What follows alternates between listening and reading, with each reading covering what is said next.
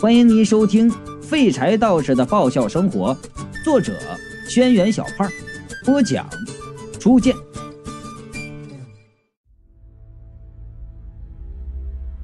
皮丘道：“能吸引鬼魂，人的魂魄倒无所谓，动物的魂魄很容易被困。”严浩问：“门窗都是锁好的吗？”张家燕和冯丽齐齐点头。我们检查了好几遍，这就蹊跷了。门窗锁得好好的，狗却被人给溺死了。这不是普通人类能够做到的呀！细细想来，让人有些毛骨悚然。凶手隔着一道门，就悄无声息地杀死了一条凶狠的看门狗。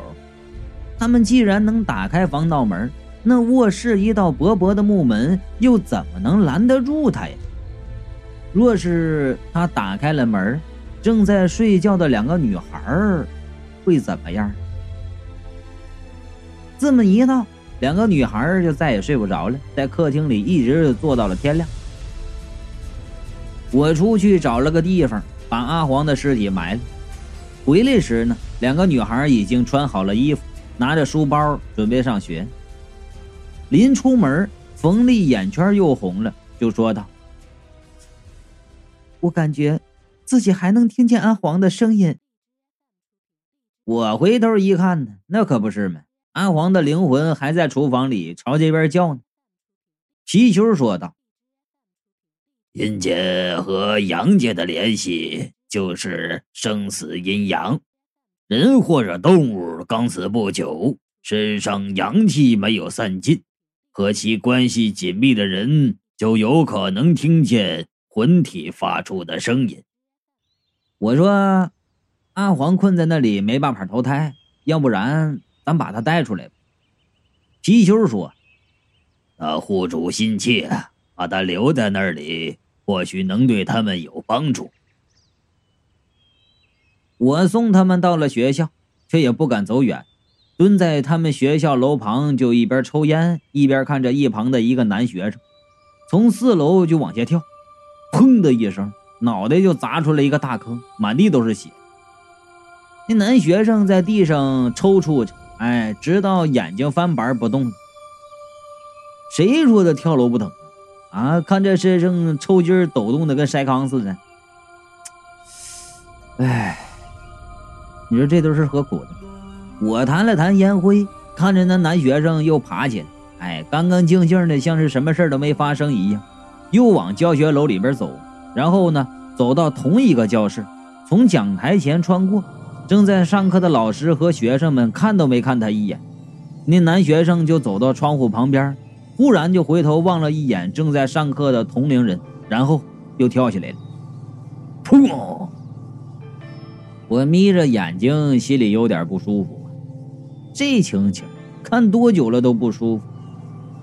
男学生啊，就再次爬起来的时候，我就喊：“哎哎哎，你跳楼的，哎，脑袋开花那个。”那男学生转过头看着我，一脸惊讶：“你，你能看见我？”我说了：“别跳了，别跳了啊，看着怪瘆人的。休息一会儿，过来聊聊。”学生啊，就走过来，坐到我旁边。我说了：“哎，年纪轻轻的，干嘛寻死啊？”男学生就说了：“哎，当年高考没考好，那考不上大学也有别的事情做呀。这世界这么大，干什么不好啊？”其实，跳下来我就后悔了。男学生说。可是，后悔也来不及了。像我这样自杀的，必须每天重复自杀上千次，痛苦一百年，才有可能投胎。一时冲动想自杀的人很多呀，跳楼是最愚蠢的行为之一。半途后悔了，你也不可能时光倒流再跳过去。正说话呢，我忽然觉得有视线看着我，一转头。却没看见人。哎，我告诉你一个秘密，男学生伸手指着自己跳起来那窗口道：“刚才我看到了，那班里头有一个女孩被恶魔给附身了。”我抬头往上一看，问：“哪个班呢？”“高三二班。”“高三的。”哎，我心里一沉呢。男学生就说了：“你还有事没？我要抓紧时间跳了，要不然来不及了。”啊，行行行，那那我不打扰你了，你忙去吧。我说道：“下辈子可别这样了啊！”男学生点点头，继续自杀去了。因为和我聊天啊，打断了他自杀的行为，所以这次他有点着急，还是用跑的，那嗖嗖的速度还挺快。皮球就说了：“那是张家燕他们班的班级呀。”我说道：“我猜也是啊。”皮球又说道。刚才在学校门口看你的是胡雅婷。胡雅婷，我吃了一惊啊，下意识的又向校门口看去。不是说她失踪了吗？这会儿啊，过去追，说不定还能追到。我就拔腿呢，朝那学校门口跑。跑了没几步，忽然听见有人喊：“马丽树，你要干嘛去？”扭头一看，张家燕。冯丽还有严浩三个出来了，我说：“下课了。”他们三人脸色沉重的点了点头。我见他们脸色不对呀，我就问：“怎么的了？”正在上课呢，教室里的白炽灯忽然闪了一下。赵姨就说道：“差点砸到张家燕，都都是碟仙搞的鬼。”张家燕抱着胳膊，害怕的道：“他想杀死我们。”啊这这别往那碟仙上扯了。我说了，我查过了，这事和你们那天招的鬼没关系。冯丽就说：“可是我们受到了这么多的危险，这难道只是巧合吗？”我问：“你们是高三几班的呀？”冯丽就说道：“高三二班。”果然和我想的一样啊！我就说了，这些事儿。有没有可能是其他东西惹出来的？他们齐齐的看向我，是是什么？我说了，没什么，随便说说。然后就问：“哎，这一连串事情就只发生在近期？你们招完碟仙之后吗？”没错啊。我很介意刚才群众的爆料，但是啊，附身要有媒介呀。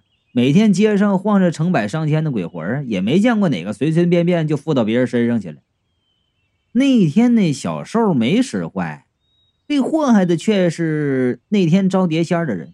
这事儿他有点巧啊。然后我就问了：“哎，你说你们几个没有凑在一起做招鬼的事情？”他们仨人就都愣了，相互对视了一眼，犹犹豫豫点了头。说话的这会儿功夫啊，放学的学生就都走光了。我就说了，那什么，我们向附近找个餐馆吃饭吧。我是实在不想在这待了啊！再看着那个自杀的男学生脑浆子一次一次的就砰砰的往外跑，我我估计我啥我都吃不下。话音刚落，冯丽像是看到了什么，咦了一声啊，向旁边跑了两步，砰！几乎是同时。一个花盆啊，就砸在他站的那个地方，花瓶碎得四分五裂，里边的泥土喷得老远。冯丽脸都白了，他要是刚才没走那两步，脑袋已经开花了。我抬头就骂呀：“哪个不长眼的把花盆往下扔啊？”顺着看上去，只有五楼的窗户开着。冯丽抬头看了一眼，脸上一点血色都没有了。那个教室。早就被封了，没人进得去。他的话刚一出啊，另外两个人脸色也变了。我一看军心要动摇啊，连忙就说道：“哎，说不定是风刮下来的，别老想那么多阴暗的，咱们这心里阳光点，阳阳阳光点啊。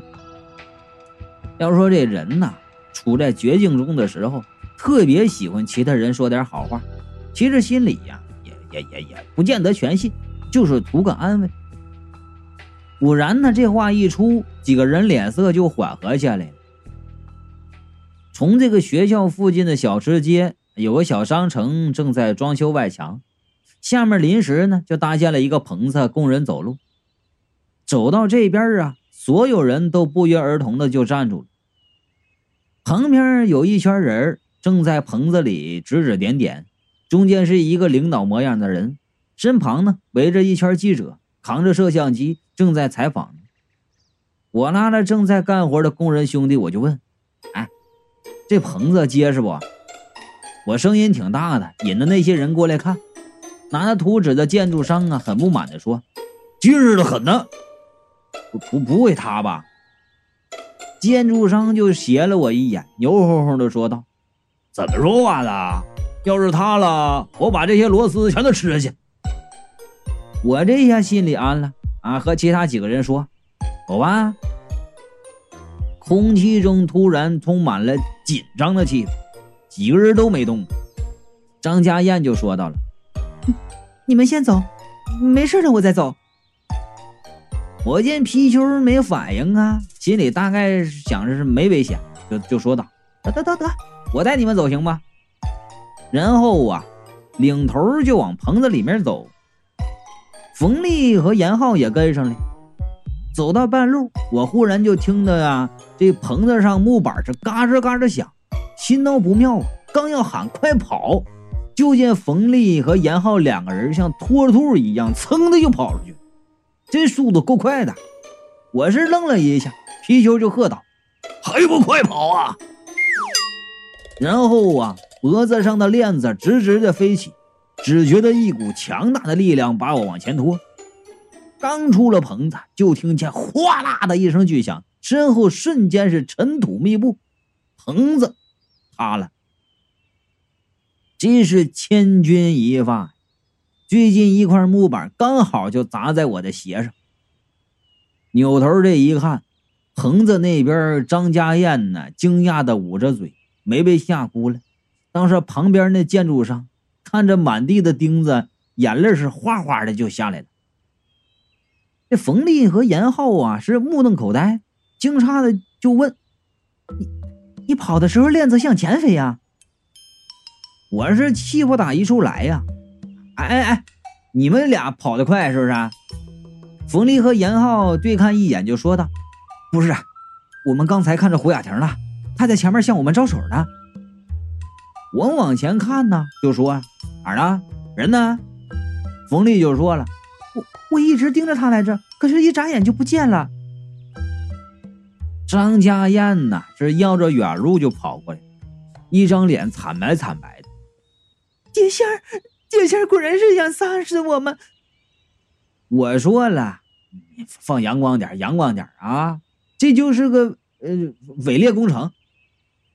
冯丽就又说了，刚才在学校花盆掉下来之前，我看到胡雅婷了。张家燕情绪激动的喊：“她没有失踪，她是被附体了，她一直在监视我们，她她想害我们。”我心里一震。难道那男学生所说的被附身那个女同学就是胡雅婷？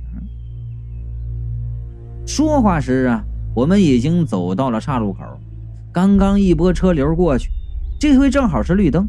可是面对着那一排停着的车，我们没一个人敢过马路啊！眼睁睁的又看着绿灯变回了红灯。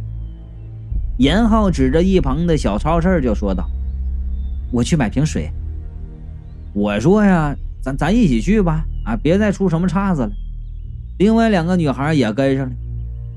走到超市门口，忽然就听到皮球喊：“快跑！”我神经正在紧张状态呢，听见这话，连忙啊踹了一脚严浩，就说道：“快跑！”然后啊，一手拉着一个女孩向前跑去。几乎是同时，路边传来汽车急刹车的声音，路人尖叫连连。一辆大卡车直直的冲向我们刚才站着的地方，轰的一声撞到了超市里面，墙壁被撞得凹了进去，玻璃碎了一地。这卡车是横冲直撞，转弯转得急，身后一串小车来不及躲闪，噼里啪啦就撞成一团，一时间只能听见车上的喇叭呀此起彼伏的，整条路都瘫痪了。我是第一次亲眼目睹电影上能演出来的壮观画面。我连嘴都合不上了，这这这这这他妈太夸张了吧！这是。这一条路上的人和鬼纷纷就凑过来看热闹。冯丽呀，那说话都在抖。这这也能阳光点吗？我说阳光不起来了。他他他想杀死我们！他真的想杀死我们！张家燕抱着头就蹲下来，歇斯底里就那喊：“我们，我我们都会死的，都会死！我们，真的会死吗？”一向冷静的严浩也开始乱了阵脚了，求助的看向我。我回头看了一眼，从校门到现在不到他妈十分钟，我们所经过的地方无一不是一片狼藉，这破坏力是越来越强了。再走几步，恐怕就要达到原子弹的地步了。我就说了，没没没关系。冯丽就问：“你有办法？”我说了：“我先带你们去那个日本转一圈，哎，再走遍韩国。”严浩就问了。啊那这样我们就不会死了，死是一定的。然后我就说到了，但是如果你们搞垮了他们，人民群众会给你们建个纪念碑，永垂不朽啊！我本来想说个笑话缓和一下气氛了，谁知道冯丽听着这话，哇一声就哭了。谁谁谁要是永垂不朽啊？这个气氛变得更沉重了。严浩忽然就向前看去，惊道。胡胡胡胡雅婷，我顺着他手指的方向看去，果然呢，道路对面，胡雅婷穿着一件白色的裙子，正在看向我们，手抬了起来，指向这里。然后啊，只是一眨眼就不见了。冯丽就问道：“他他什么意思啊？想杀绝我们，杀绝我们！”张家燕惊恐的就喊：“我估计这娘们疯了。”我就说：“哎，你你冷静一点啊！这这还怎么冷静？这……”张家燕指着我喊：“全都是你的错，全都是你的错！你肯定是被他附身了！你们全都是，全都是！我我不能和你们在一起，我我和你们在一起也也会被杀死的！”然后啊，边说就边往后退，忽然转身尖叫的就撩了。啥就跟我们在一起就会被杀死了？这说话也太没科学依据了。那看鬼片看多的人都知道，只要离群了，绝对是下一个受害者。鬼和狼一样，喜欢袭击落单的。张家燕拦了一辆出租车跑了，我左右看看，见旁边刚好有个兄弟推着一辆摩托车经过，情急之下，我是一把抓住摩托车就要上往上跨，那兄弟紧紧把着车把，死也不松手。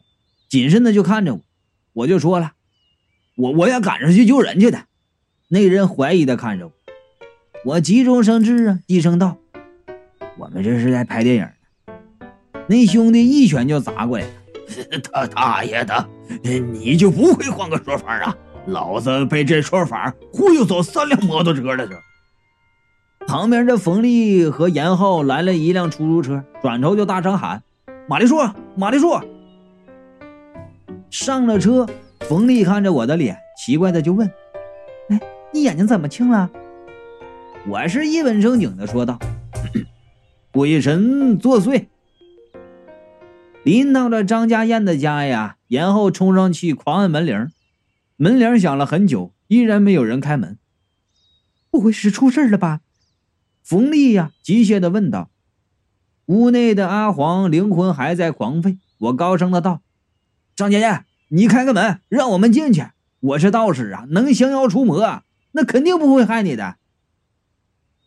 嘎吱一声，防盗门后的木门开了。嗯，你们，你们滚！张家燕的声音发着颤抖，阴阴森森。知道你们都想害我，其实你们巴不得我死。走开！你们全都被附身了！你们想杀我？走开！严浩就说到了：“哎，张家燕，你冷静点我不会被你们杀死的。”随着张家燕的喊叫声，门是哐当一声就关上了。我们仨人是面面相觑呀，这怎么办呢？我问道：“哎，总不能不管他了吧？”严浩就说了：“你一直说你是一个道士，就没有什么方法保护他吗？”我脑中灵光一闪啊，哎，忽然就想起小二楼那大胡子道士房间里那几个大箱子了。既然那大胡子是个道士，那箱子里肯定是他的作案不是做法工具啊，绝对能驱邪的。想到这儿，我就赶紧下楼，决定回去打开箱子看看。